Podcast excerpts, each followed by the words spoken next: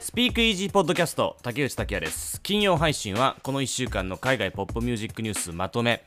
ウィークリースピークイージーです。スピークイージーポッドキャストと連動している書き起こしウェブは、えー皆さんスピークイージーウェブでネットで検索してみてください。今日紹介する、えーいろんな曲とかあと YouTube 動画のリンクなども貼っています。じゃあ,、まあこの1週間の海外ポップミュージックニュースについて振り返っていくんですがその前にツイッターの「ハッシュタグ #TT スピークイージー」でカラフルレディオさんにメッセージいただいてて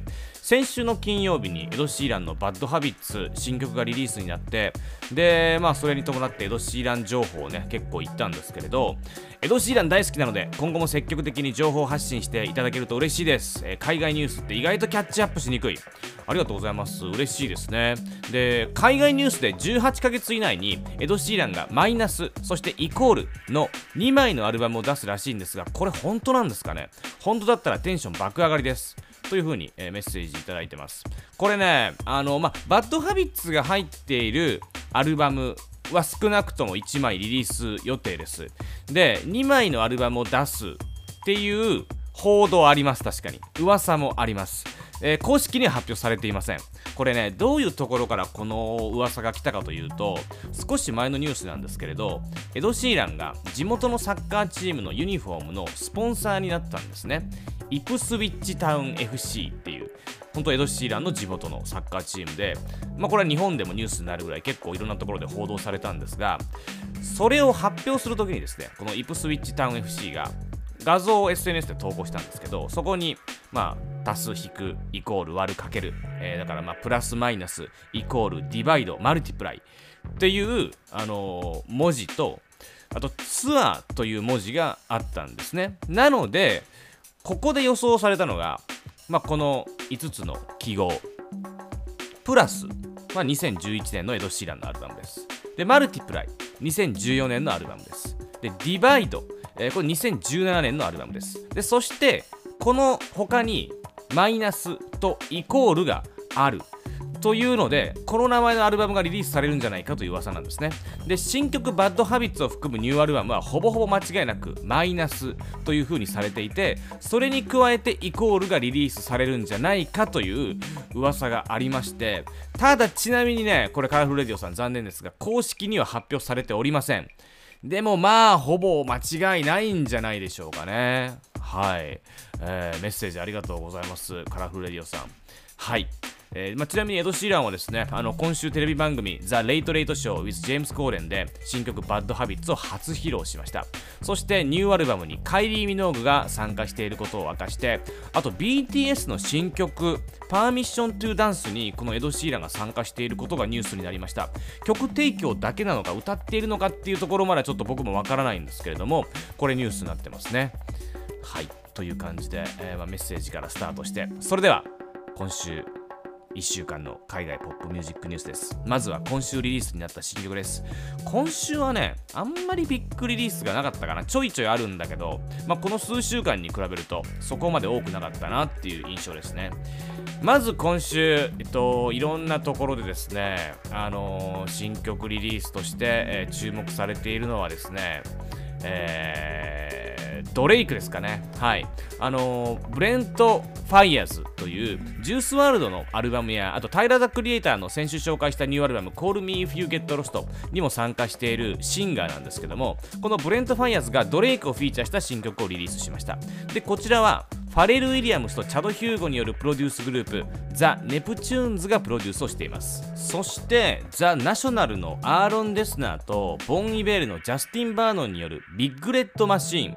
このビッグレッドマシーンの新曲にテイラー・スウィフトが参加しました。これサプライズリリースですね。あのアーロン・デスナーとこのボン・イベールはテイラー・スウィフトの最近のアルバム「フォークロア」そして「エバーモア」に大きく関わっていてアーロン・デスナーがまあがっつりこの2作はプロデュースしていますし、えーまあ、ボン・イベールは曲を曲に参加しているという。で、まあ、交流も深いんですね。でこのビッグレッドマシンは8月27日にアルバムをリリースするんですがその中に入る予定の「レネゲイド」という曲が、えー、テイラー・スウィフトが参加してリリースになっています。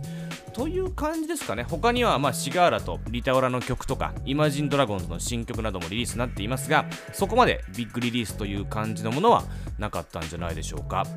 で、えー、まあ、新曲はそこら辺にしておいて。でこの今週のポップミュージックニュースで重要なものといえば BT アボーズでしょう。はい。毎年6月に開催される音楽演劇スポーツなどアフリカ系アメリカ人や他のマイノリティの人々に対して贈られるアメリカのアワードです。昨年このスピークイージーポッドキャストでは BT アワーズの、特集をしましたね。前盛り上げと。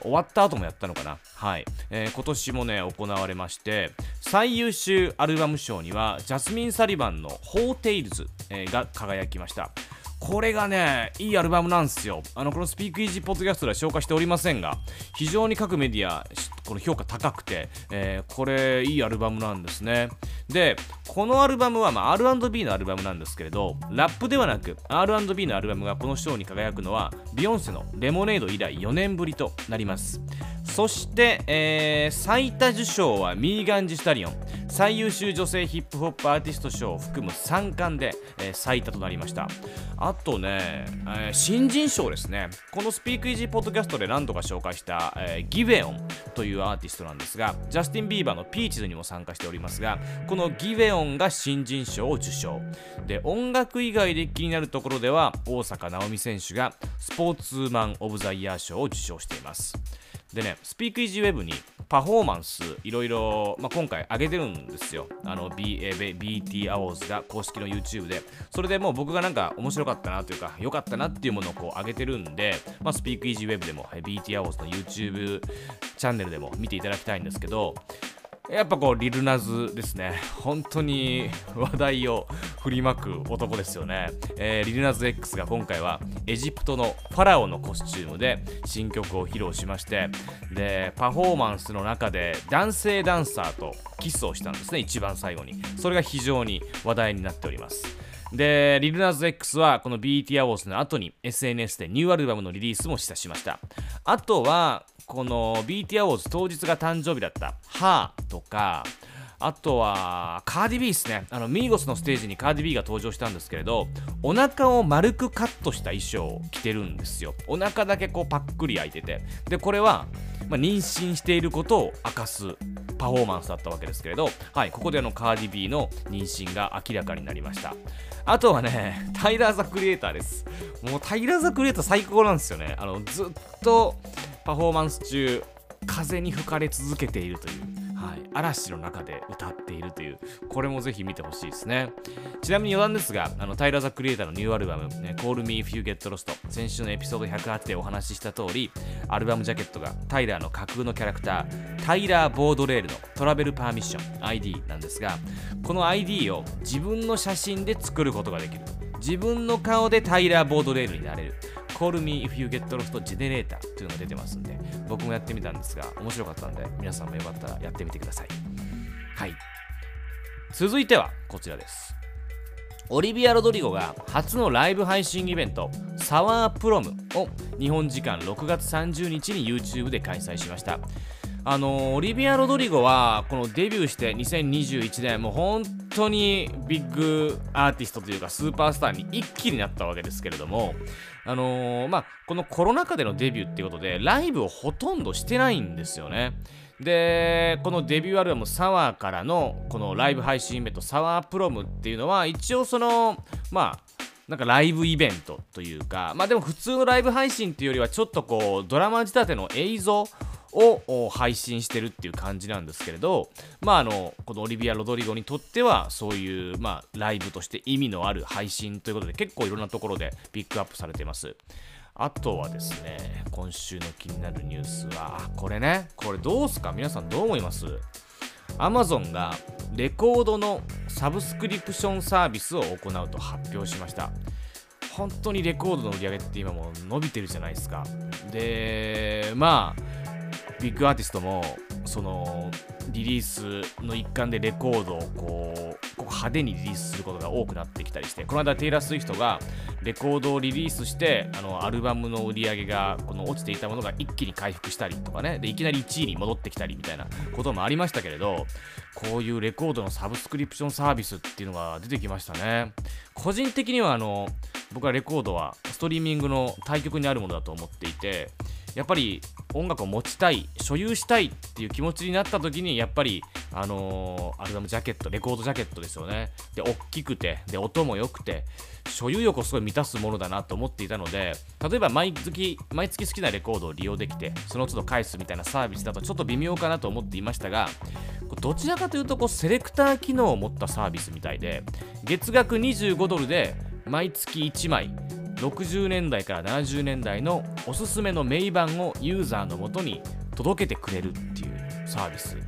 ディアゴスティーニ的ななんかあの感じなんですよね。はい。あのー、だからまあ多分これはサブスクリプションっていうかこう定期購入に近いのかな。でもレコードを選んでくれるみたいな。ね、これ今後どうなるのかなっていう感じがして、ちょっとね、気になりますね。あとは、まあ、その他気になるものをショートで紹介していくと、えー、先週のエピソード108で紹介した、イギリス・ロンドンでのセーブ・アワーシーンが主導しての音楽デモ、予定されていたロックダウンはロックダウンの、えー、イギリスのロックダウンの緩和の延期に伴って行われたデモ、数万人が集まったそうです。結構大きなデモとなっていました。えー、ただ、えこの週末、先週末か、イギリスで感染者数がまた一気に増えてて、なんでね、ちょっと、まあ、この音楽業界のこうデモがありながらも、どうなるか分かりませんが、ロックダウンが緩和されるのか、どうなんでしょうね。えー、あとは YouTube プライド2021が行われて、イヤーズイヤーズやデミ・ロバートなどがパフォーマンスを披露します。といった1週間でした。あのー、このスピークイージーポッドキャスト、ラジオ内で聞き取れなかった方は、スピークイージーウェブもご覧ください。えー、スピークイージーポッドキャスト、竹内拓也でした。